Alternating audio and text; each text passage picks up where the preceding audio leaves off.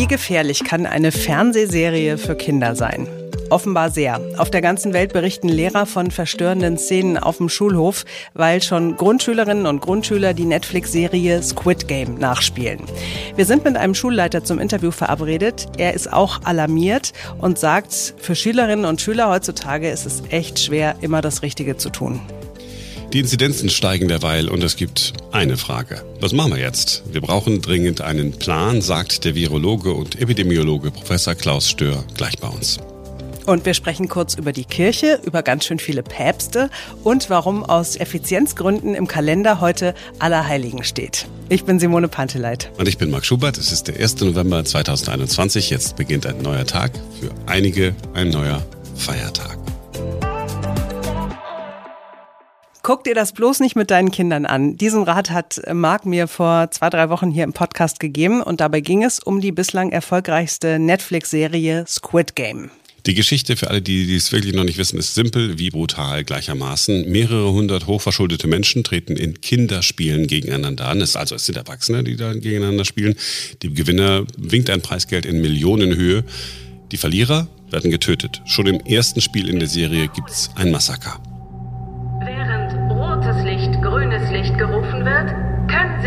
Vorne bewegen. Wer sich danach noch bewegt, wird disqualifiziert. Das Spiel beginnt. Rotes Licht, grünes Licht.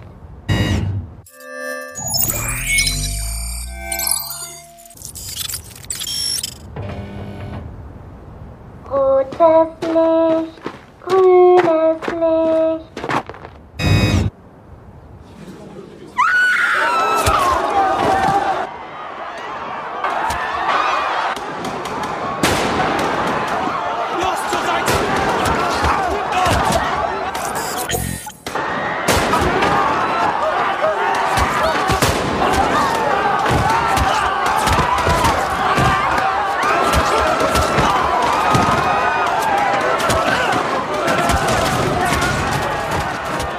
Und diesen Rat, den ich Simone gegeben habe, dass man sich das nicht mit Kindern anschauen sollte, den hätten offenbar noch mehr Menschen gebrauchen können, auch wenn die Altersfreigabe mit FSK 16 ja eigentlich klar gekennzeichnet ist.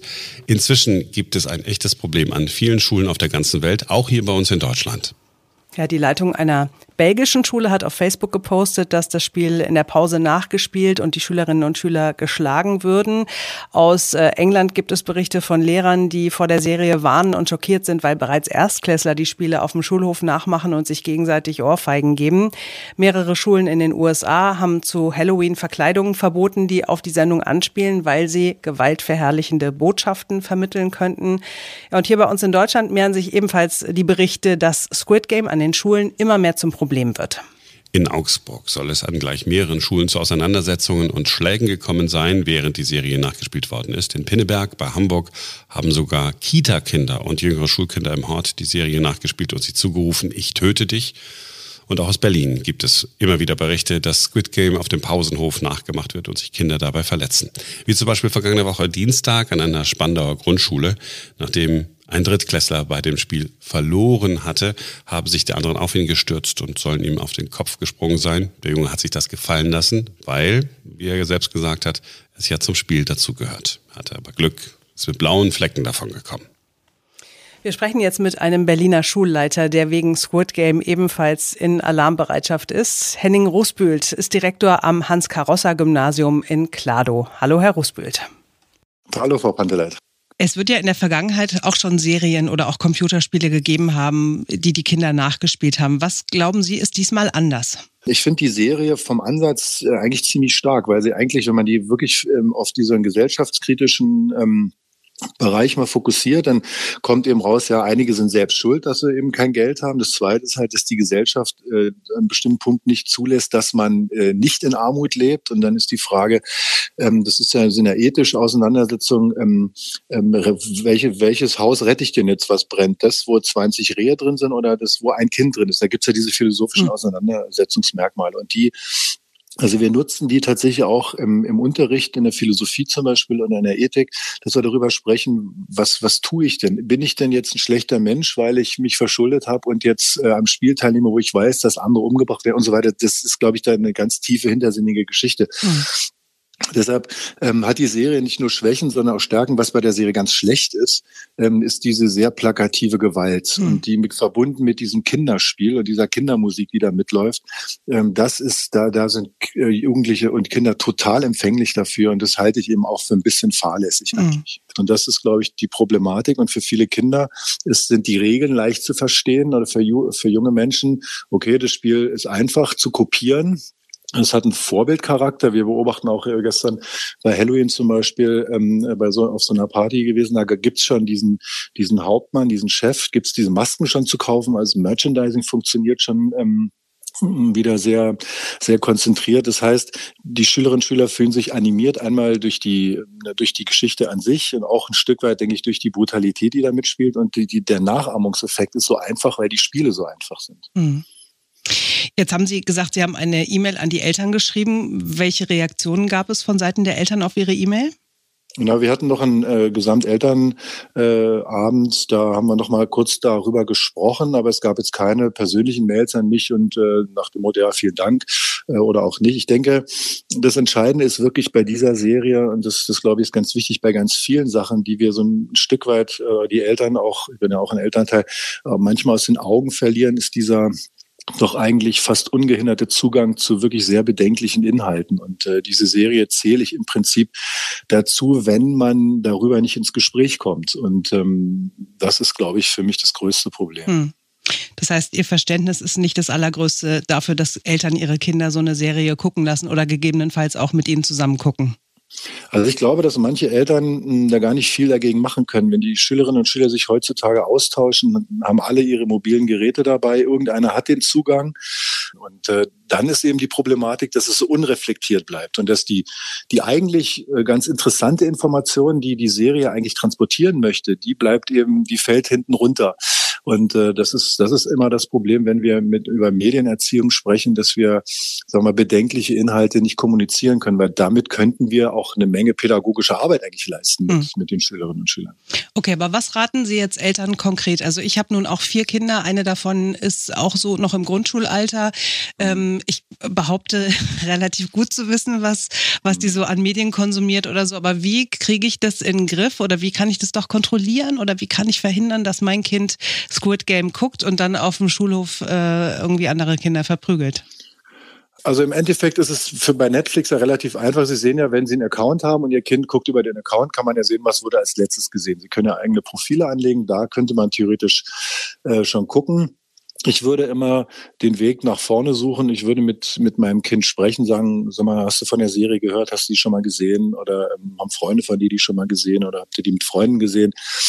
Und dann würde ich das äh, nicht zwingend verurteilen, sondern einfach tatsächlich mal gucken, ob ich mit meinem Kind ins Gespräch kommen kann. Und dann würde ich wirklich versuchen, dann wahrscheinlich würde ich mit dem Kind dann eine Serie mal zu, gemeinsam gucken äh, und dann einfach tatsächlich darüber reden. Ich glaube, das ist auch für sowohl für die Schülerinnen oder für die Kinder als auch für die Eltern, glaube ich, auch ein wichtiger Prozess, ähm, der aus meiner Sicht immer wichtiger wird, weil, wie gesagt, der Zugang zu wirklich bedenklichen Inhalten ist ja seit dem Internet und der Öffnung von allen Inhalten wirklich enorm. Mhm.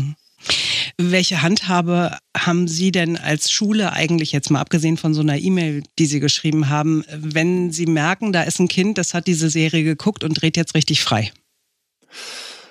Das ist kompliziert. Also erstmal, wenn es in der Schule freidreht, habe ich ganz normal die Möglichkeit, über schulrechtliche Maßnahmen, über pädagogische Gespräche und so weiter mit dem Kind ins Gespräch zu kommen.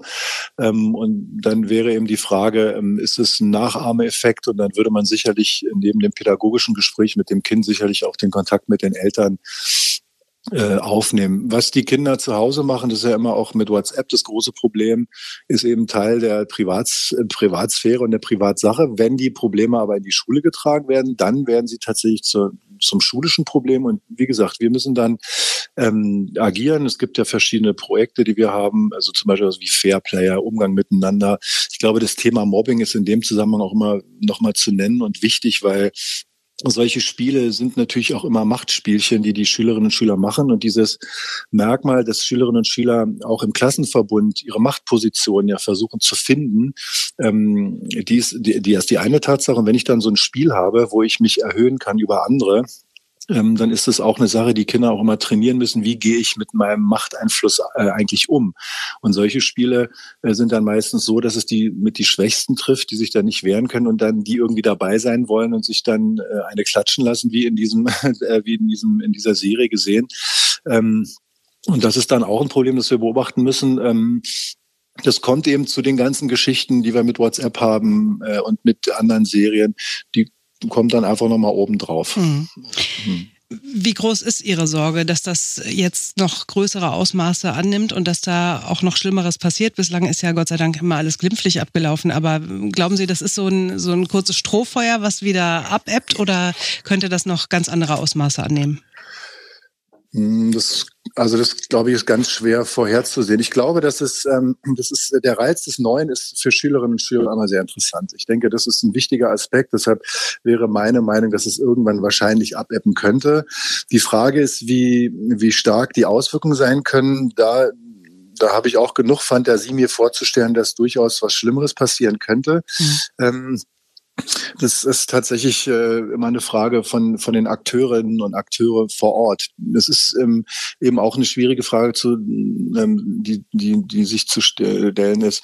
Äh, reden wir nun ganz aktiv über diese Serie und machen sie damit noch größer? Mhm. Das ist ja die eine Geschichte. Oder schweigen wir es tot und, ähm, und, und lassen die Sache so im Hintergrund laufen? Das ist auch eine, eine, eine Frage, die wir uns an unserer Schule stellen werden. Wie gehen wir damit um? Und ich kann mir gut vorstellen, dass wir das im Rahmen des Ethikunterrichtes oder im Rahmen unserer Projekte ähm, zum Anti-Mobbing oder zum Fairplayer, das sind ja solche Geschichten, die genau so Sachen aufgreifen, mal mit in den Unterrichtsinhalt, äh, in die Unterrichtsinhalte mit reinnehmen und mit den Schülerinnen da ganz offen sprechen. Und was mir eigentlich immer auffällt, dass Schülerinnen und Schüler ähm, oft sehr reif damit umgehen. Also es ist nicht so, dass sie das dann wegdrücken und sagen, ich will nicht drüber reden, sondern dass sie dann auch die Chance haben, ihre Gedanken und Gefühle ähm, dazu auch mitzuteilen. Und dann, dann kommt man eigentlich schon relativ nah an die Schülerin ran, was dann wiederum pädagogischen Wert hat. Und ähm, das halte ich eigentlich dann schon für den, für den richtigen Weg. Ähm, und äh, wie gesagt, wir sind immer sehr gut damit gefahren, dass wir ähm, an der, an der Richt also an den Stellen immer nicht gleich ähm, gesagt haben, oh, böses, böses, böses Kind, das bringt aber nichts, sondern diese Gespräche zu suchen, sich das gemeinsam mal anzugucken, sagen, was, was macht es mit dir, mit mir und so. Und diese Ebene, die, das ist auch meine Erfahrung wirklich aus den Schulen. Die Schülerinnen und Schüler sind wahnsinnig interessiert, wenn man sich für Sachen interessiert, die sie interessieren. Mhm. Also das ist so, oft ist es so, wir, wir wissen sowieso alles besser. Ähm, was die da, äh, also was wir machen und was die Schüler machen, ja, die müssen immer lernen, aber die haben auch schon wirklich eine eigene Idee. Und, äh, und wenn ich in der Gruppe mich behaupten will und äh, ich weiß und überhaupt nicht mehr, was los ist, dann bin ich ja auch ein Stück weit raus. So, mhm. so tickt ja unsere Gesellschaft. Ne? Also es ist für Schülerinnen und Schüler auch in der heutigen Zeit unglaublich kompliziert, ähm, auch immer das Richtige zu tun. Und wenn man das weiß, mit einbezieht, ganz offen ist, auch mal einen Fehler zulässt und so, dann ist es, glaube ich, ganz, dann, dann kommen wir damit auch gut klar. Also das ist aber ganz wichtig. Ich würde mir unheimlich gerne wünschen, dass wir so ein Fach Medienpädagogik in, in Schulen haben, äh, wo wir genau mit solchen Sachen einfach agieren können. Ja, das ist, das ist schon, wäre schon nicht schlecht. Ja, auf jeden Fall ist es ein Ansatz. Also ich fände es auch richtig und wichtig. Jetzt müsste nur die Politik noch mitspielen. Aber ich finde Ihren Weg auch schon mal sehr gut, dass Sie ja das Gespräch suchen mit den Schülerinnen und Schülern, dass Sie sie ernst nehmen und damit ja auch offenbar eine Menge erreichen. Herr Rusbült, vielen Dank fürs Gespräch. Vielen Dank. Es geht rauf mit den Inzidenzen. Wir sind jetzt bei Werten, bei denen wir im vergangenen Jahr vor allem ein Wort gehört haben, das Wort Lockdown. Den soll es diesmal allerdings nicht geben, wissen wir ja. Hinter den Inzidenzzahlen steckt ja die Zahl der Menschen, bei denen es ein positives Testergebnis gegeben hat. Das ist nicht die Zahl der Menschen, die tatsächlich Symptome hat. Das wissen wir. Es kann also sein, dass da viele dabei sind, die gar nicht krank sind. Getestet wird ja nach wie vor besonders viel an Schulen. Und so kommt es, dass die Inzidenzen unter den Jüngeren sehr hoch sind. Bei den Erwachsenen sind sie nicht mehr ganz so hoch und unter den Älteren, den Vulnerablen, vergleichsweise niedrig. Gleichzeitig wissen wir, dass viele Menschen geimpft sind. Wie bedrohlich ist denn die Situation nun? Was muss konkret passieren? Wir sprechen darüber mit dem Mann, der uns zuverlässig auch durch die ersten Pandemiewellen begleitet hat, dessen Vorhersagen auch sehr zutreffend waren. Professor Klaus Stör, Epidemiologe und Virologe. Er war bei der Weltgesundheitsorganisation Leiter des globalen Influenza-Programms und SARS-Forschungskoordinator. Hallo, Herr Professor Stör. Schönen guten Morgen. Die Inzidenzen sind wieder hoch, in einigen Bundesländern über 200, so im Schnitt sind wir deutlich über 100 äh, in Deutschland. Viele machen sich Sorgen. Müssen wir uns denn eigentlich Sorgen machen angesichts dieser Zahlen? Wir haben doch auch so viele Menschen, die geimpft sind. Ja, also Sorgen machen sollte man sich immer, äh, wenn man noch nicht ganz durch die Pandemie durch ist. Ich glaube, es gibt zwei oder vielleicht drei Gründe, schon unruhig zu sein. Der erste ist sicherlich, äh, wir nähern uns der Atemwegs Saison Winter. Jeden Winter sind die Intensivstationen überlastet, schwer belastet. Jeden Winter ähm, gibt es sehr viele Menschen, die auch krank werden, äh, die äh, Kinderkrippen in den Schulen ähm, sind die Kinder betroffen, in den, auf der Arbeit. Das passiert jetzt auch wieder, das ist ganz normal. Aber dazu kommen noch zwei neue Dinge. Erstens sind noch über zwei Millionen über 60-Jährige nicht immun, nicht durch die natürliche Immunität oder durch die Impfung.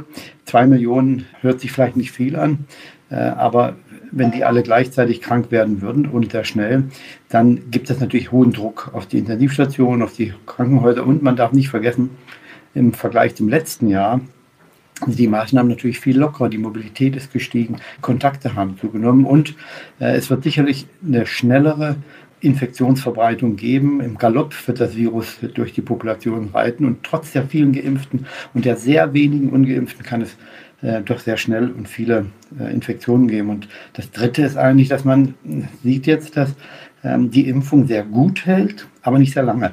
Äh, allein die Infektion fehlt hier für viele, um den Impfschutz komplett zu machen. Ähm, also was ich damit sagen will, die Leute, die jetzt sich im Januar, Februar hatten impfen lassen, das sind ja die älteren Vulnerablen, die sollten jetzt schon sich einen Booster holen. Wir wissen eben nicht genau, wie lange ein guter Impfschutz für diese Vulnerablen durch den nächsten Winter hält. Da, da stockt es aber. Äh, offensichtlich sind die Menschen entweder nicht bereit oder nicht genug aufgeklärt, sich diese Boosterimpfung zu holen. Der Bundes der amtierende Bundesgesundheitsminister, muss ich ja jetzt sagen, ähm, sagt, wir brauchen nochmal äh, äh, Bund-Länder-Meeting, um über Boosterimpfungen zu sprechen. Wie kriegen wir denn diese Booster-Shots in die Oberarme der Menschen? Ja, ich bin kein Soziologe und Psychologe. Das sind die Leute, die man fragen muss. Äh, Verhaltensänderungen äh, muss man herbeiführen durch Informationen, durch spezifische Ansprache, durch, die, durch das Treffen der richtigen Gruppen. Und bei den noch nicht geimpften, das sind ja ungefähr so 15 Prozent der Erwachsenen, da sind ungefähr 10 Prozent ähm, stramme Impfverweigerer. Also die kann man auch nicht erreichen. Die haben ihre Gründe, für viele nicht nachvollziehbar, aber die kann man mit Informationen über die Wirksamkeit der Impfung, die Sicherheit und auch die äh, der Impfung und dann die Schwere der Erkrankung nicht mehr erreichen. Ja, dann bleiben noch 4 Prozent der Gesamtbevölkerung über, die sich vielleicht noch entscheiden könnten. Ich glaube nicht, dass man sich ja, dass man sehr viel bewegen kann und auch 3G und, und 2G werden hier meines Erachtens nicht mehr so viel ändern. Ich finde es gut, dass der Staat seine Sorgfaltspflicht hier sehr ernst nimmt und sagt, ja, es gibt eben noch viele, die haben wir nicht erreicht. Lass uns das probieren, bevor der Winter kommt. Viele, die auch gesellschaftlich vielleicht liegen gelassen wurden, zurückgeblieben sind oder als Migranten neu hier bei uns. Ähm, das finde ich gut, aber wir müssen jetzt schnellstens zur Normalität zurück. Wir müssen auch die Realität anerkennen äh, und, und ähm, auch Risiko eingehen, ohne natürlich zu vergessen, dass im Winter die Atemwegssaison an sich von allen Infektionserkrankungen am stärksten ist. Und da muss man auch vorhalten und äh, ich sag mal mit der Hand an der Bremse fahren. Äh, also die Zahlen gut beobachten. Wenn Sie sagen Risiko eingehen, dann sagen Sie, ähm, man muss hinnehmen, dass sich Menschen infizieren. Mhm.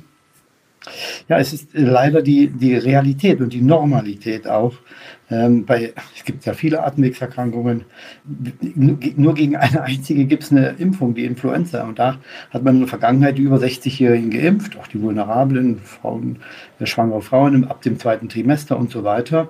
Und alle anderen haben sich natürlich immunisiert. Und das ist auch richtig und gut so, denn man muss ja alle paar Jahre für spezifische Infektionserkrankungen den, Impf den Immunschutz wieder aufbauen. Desto länger dass dieser Abstand ist zwischen zweiter und dritter oder dritter und vierter Infektion, desto schwerer wird die nächste. Also das müssen wir hinnehmen. Das ist ja die Realität. Und Angebote müssen gemacht werden. Jetzt muss auch langsam schnell zur Normalität zurück. Am schmerzhaftesten, glaube ich, ist die Diskussion bezüglich der Kinder, weil die, die Sorge am größten ist für uns alle. Äh, die Angst hat auch viele dazu gebracht, vielleicht auch ein bisschen die Zahlen und Fakten zu übersehen. Und das Dritte ist, dass die anderen Atemwegserkrankungen auch die Kinder zwischen 6 und 18 Jahren alle natürlich bekommen. Die bauen sich dann eine sehr lang anhaltende, vielleicht lebenslang eine Grundimmunität auf, die immer wieder aufgefrischt wird. Und erst ab 60 muss man dann vielleicht impfen bei der Influenza und Corona. Also da gibt es so ein paar Realitäten, die muss man auch dann äh, muss man auch beachten und sich langsam zur Normalität zurückbewegen. Die Inzidenzen sind äh, in den jüngeren Bevölkerungsgruppen besonders hoch, also bei den Kindern und bei den Jugendlichen. Gleichzeitig gibt es die Diskussion ja schon seit einiger Zeit darüber und äh, die Impfstoffe stehen ja kurz vor der Zulassung, wenn ich das richtig verstehe. Sollten wir auch die jüngeren Kinder eher impfen oder eher sagen, nein, da ist die natürliche Infektion viel besser, weil sie einen besseren Schutz gibt? Also ich würde mich freuen, wenn wir die Kinder impfen könnten. Äh, das äh, wäre der, der, der Vorzugsweg für alle, der Königsweg. Den kann man dann gehen, wenn die Impfung weniger Risiken hat als die Infektion. Und das sehen wir eben gegenwärtig nicht. Die Datenlage ist ja noch relativ eindeutig. Ähm, es infizieren sich sehr wenig Kinder. Wenn, dann werden sie relativ mild erkranken, kurzzeitig und mit wenig äh, Nebenwirkungen. Die Daten sind leider so. Äh, und, und als evidenzbasierter Mensch äh, und der eben erzogen ist, nach Zahlen und Fakten zu schauen und weniger nach den Emotionen, ähm, erkranken weniger Kinder schwer, lang und dauerhaft durch die Infektion als das Risiko der Impfung. Deswegen glaube ich, dass man hier mit der Impfung nicht gut bedient ist. Ich würde mich freuen, wenn es eine Pflicht äh, Schwimmunterricht geben würde, für Kinder. Sterben viel mehr Menschen, Kinder äh, durch Ertrinken. Sind äh, 70 Kinder, die jedes Jahr durch Ertrinken sterben. Bei weitem weniger an Corona. Und da könnte man vielleicht eine größere Wirkung er, erreichen äh, und vor allen Dingen nicht so viel Schaden machen. Also deswegen glaube ich schon, die Diskussion geht hier am Problem vorbei. Das die Hauptkrankheitslast liegt bei den Älteren. Wenn wir es schaffen, dort noch ein, zwei Millionen zu überzeugen, sich zu impfen, dann können wir viele tausende Einweisungen auf den Krankenhäusern und viele tausende Tote verhindern, bei den Kindern nicht. Das hat jetzt ein bisschen makaber geklungen, ich musste so schlucken, aber wenn man sich die Zahlen anguckt, können Sie ja recht haben, dass Schwimmunterricht effektiver ist, um, um Kinder zu schützen. Bleiben wir aber noch bei Corona. Es gibt auch äh, Überlegungen hier bei uns in Deutschland, 2G Plus zu machen. Also ich darf nur noch irgendwo rein, wenn ich äh, geimpft bin und muss aber mich zusätzlich noch testen lassen, weil man ja äh, erfahren äh, musste, dass offensichtlich auch Geimpfte das Virus in sich tragen und weitertragen können. Würden Sie sagen, das ist auch ein Weg, den man gehen kann oder ist das alles nur Schmuh? Ja, überlegenswert ist das auf jeden Fall. Ich halte das für richtig, das zu, äh, zu eruieren. Aber meines Erachtens geht es an der äh, Normalität vorbei. In Zukunft werden alle einen Antikörperschutz haben, den sie sich durch Impfung oder durch natürliche Immunität geholt haben. Und dann werden sie auch weiter ausscheiden. So passiert das bei der Influenza, bei den Adenoviren, Reoviren, Rhinoviren, bei den Paramyxoviren, äh, bei den Metapneumoviren. Ich kann die Liste noch fortführen. Äh, und hier wird nicht äh, getestet, bevor man halt in die Diskothek oder ins Restaurant geht. Also ich glaube, das geht weit über das hinaus, was wir uns in der Normalität leisten können und wollen und was vernünftig ist. In der Übergangsphase jetzt, ähm, wo man möchte, dass sich die ungeimpften nicht ungeschützt infizieren, kann es gut sein, dass man zwei und drei Regeln einsetzt, aber nur dann, wenn man tatsächlich glaubt, noch weitere Menschen erreichen zu können mit der Impfung, deswegen wartet äh, bevor man alle Maßnahmen aufhebt. Und dann kann man mit 2 und 3G noch äh, was erreichen. Aber ich weiß nicht, wie weit das noch gehen kann, ähm, um ähm, noch mehr Menschen von der Impfung zu überzeugen. Ähm, also ich glaube nicht, dass die 2G Plus ähm, auch ein, eine große Wirkung haben. Nehmen wir nur mal die Diskothek in Würzburg, wo sich viele angesteckt haben. Ich glaube, es waren über 80. Äh, die Leute hatten keine Masken auf. Es gab einige, die hatten sich, glaube ich, auch reingeschummelt. Ähm, und äh, was war das Endergebnis der 80 Infizierten? Äh, einige, die asymptomatisch positiv waren, einige, die ein, zwei Tage zu Hause geblieben sind. Äh, das ist die Normalität, zu der müssen wir wieder zurück. Wenn ich so eine Übergangsnormalität für mich persönlich ganz wählen wollen würde, habe ich, ich, ich bin geimpft, doppelt geimpft äh, mit mRNA-Impfstoffen von BioNTech Pfizer.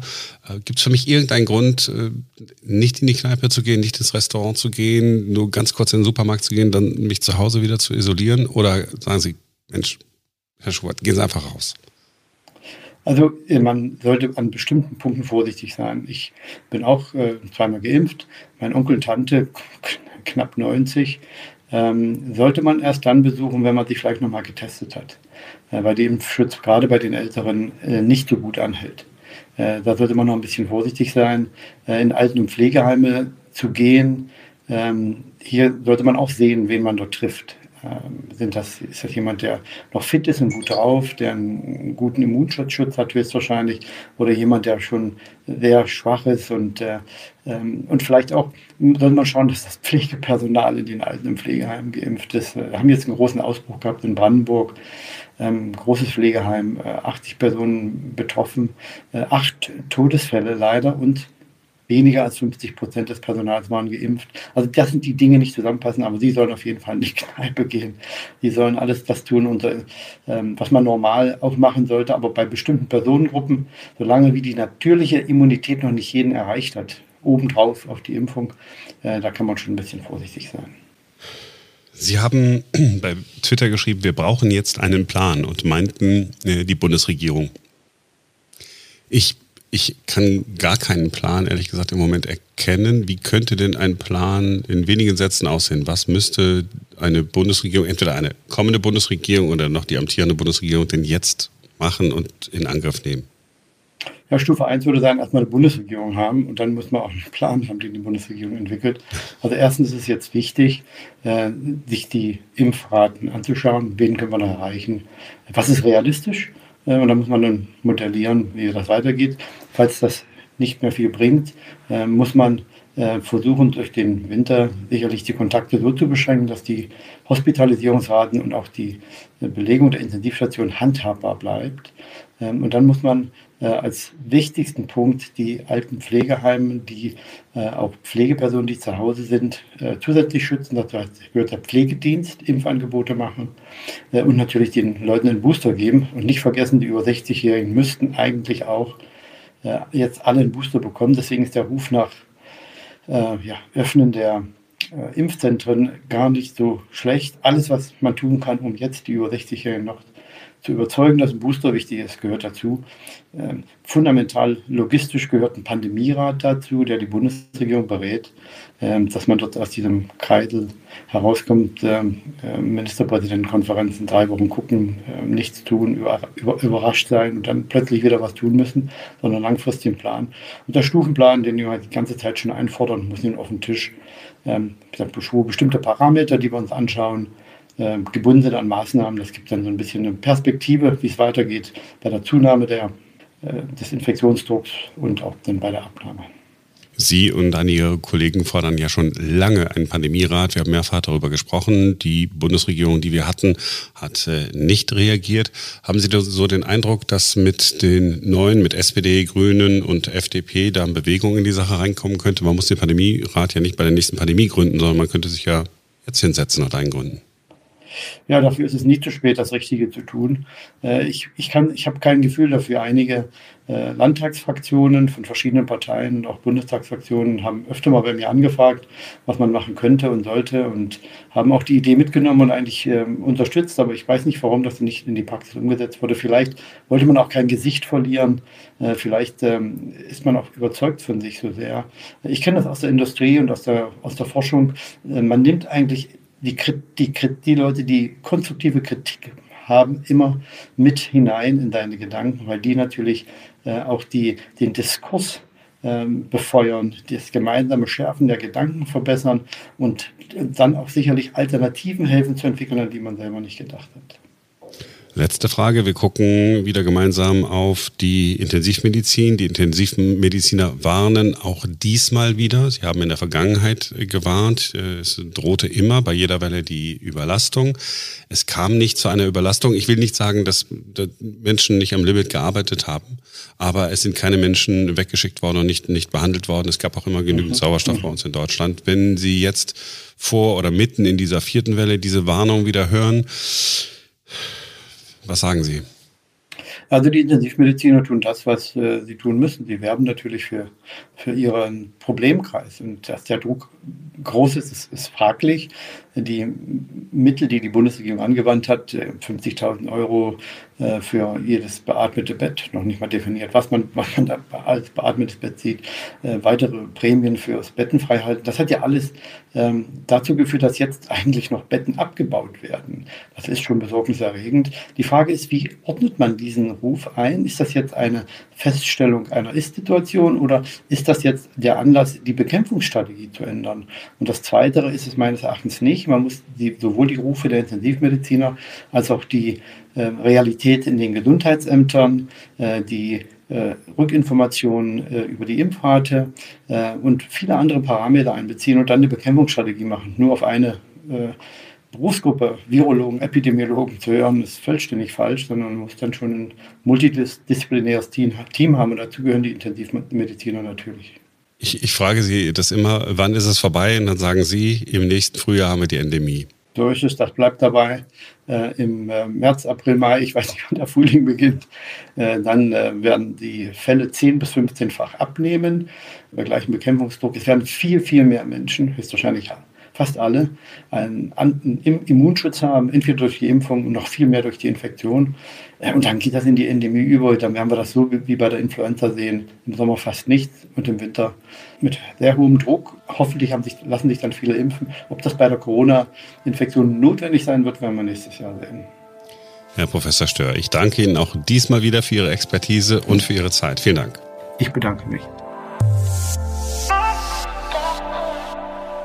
Wir hier in Berlin haben ja die wenigsten Feiertage, mit die wenigsten Feiertage von allen Bundesländern. Ne? Wir haben ja aber dafür einen, seit ein paar Jahren einen Feiertag, den sonst keiner hat. Der internationale Feiertag ist bei uns auch arbeitsfrei. Frauentag. Und, ja, genau. Du hast der gesagt, der internationale Feiertag ist Fre Feiertag. Habe ich Feiertag? Also ich meine natürlich mhm. den internationalen Frauentag. So, und die anderen, die machen es ganz traditionell. Äh, Nordrhein-Westfalen, Bayern ne, sind heute alle im Feiertag, also die großen Bundesländer feiern alle Heiligen. Und die große Frage ist, warum eigentlich? Ja, da werden alle Heiligen gefeiert. Das ist die, die Kurzversion. Die lange Antwort lautet ähm, Gedenktage für als heilig geltende verstorbene Menschen sind im Prinzip so alt wie das Christentum selbst. Das Problem war halt nur, und das finde ich sehr hübsch, je älter die Religion wurde und je mehr Menschen gestorben sind, derer gedacht werden sollte, desto schwieriger wurde es auch für jeden Einzelnen einen eigenen Gedenktag zu finden und da auch noch den Überblick zu behalten. Also weil es ist ja irgendwie endlich mit 365 Tagen im Jahr. Und deshalb wurde in der orthodoxen Kirche vermutlich spätestens im vierten Jahrhundert ein Tag eingerichtet, und zwar der erste Sonntag nach Pfingsten, an dem einfach aller Heiligen gedacht werden sollte, nämlich den heilig gesprochenen, den noch heilig zu sprechenden und all denen, die zwar heilig waren, aber um deren Heiligkeit niemand wusste als Gott allein. What? So, das war der Ursprung. Nein, man wollte halt niemand vergessen. verstehe. Ja, das verstehe. war der Hintergrund. Ist ja nett. So, in der westlichen Kirche war man nicht ganz so schnell. Da dauerte es bis zum Anfang des siebten Jahrhunderts, bis Papst Bonifatius äh, IV. das Heiligtum der antiken Götterwelt, nämlich das Pantheon in Rom, quasi umgeweiht hat und der Jungfrau Maria und allen Märtyrern gewidmet hat. Und gleichzeitig hat er einen jährlichen Feiertag angeordnet, an dem dieser Heiligen gedacht werden sollte. So, da kam ein weiterer Papst, Gregor III., der hat mehr als 100 Jahre später dann festgelegt, dass der Gedenktag für alle Heiligen in Rom künftig immer am 1. November stattzufinden habe. Und dieser Termin hat sich dann über die Grenzen Roms immer weiter ausgebreitet und etabliert. Und Papst Gregor der Vierte hat dann im Jahr 835 ganz offiziell festgelegt, dass in der gesamten Westkirche immer am 1. November aller Heiligen gedacht werden soll. So, also, Marc, und jetzt sag mir noch mal, welche Päpste habe ich gerade alle aufgezählt? Es waren drei. Und äh, sie sind uns alle sehr, sehr ans Herz gewachsen. Halten wir also fest, wir merken uns einfach nur, Allerheiligen ist nichts anderes als ein Verwaltungsakt gewesen. genau, ein, ein Sammelsurium, ein, ein Sammeltag für, für viele Menschen, die angeblich heilig sind. Kein ja. Jesus, der irgendwas gemacht hat, gen Himmel gefahren ist, mhm. keine Mutter Gottes, die irgendwas, nichts, einfach nur, wir wissen einfach nicht, wohin alle. mit den ganzen Heiligen. Machen wir jetzt einfach alle, alle einmal durch an einem Tag. Mhm. Ja, sehr schön. Ähm, dann war's das doch für heute. Mhm. Ja, ähm, wir freuen uns auf morgen, denn dann ist wieder ein neuer Tag und wir hoffen, dass ihr dann wieder mit dabei seid. Bis dahin. Tschüss.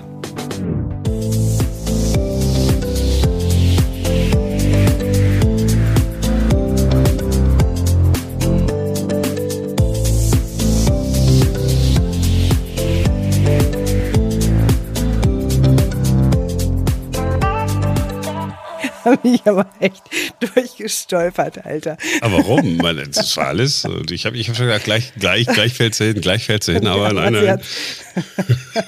Wie so ein Betrunkener bist du da durchgewankt. Soll ich es nochmal machen? Nein. Da war da eine Reling und da eine Reling und da hat sie doch gesagt, so. oh Gott, ich habe nichts getrunken.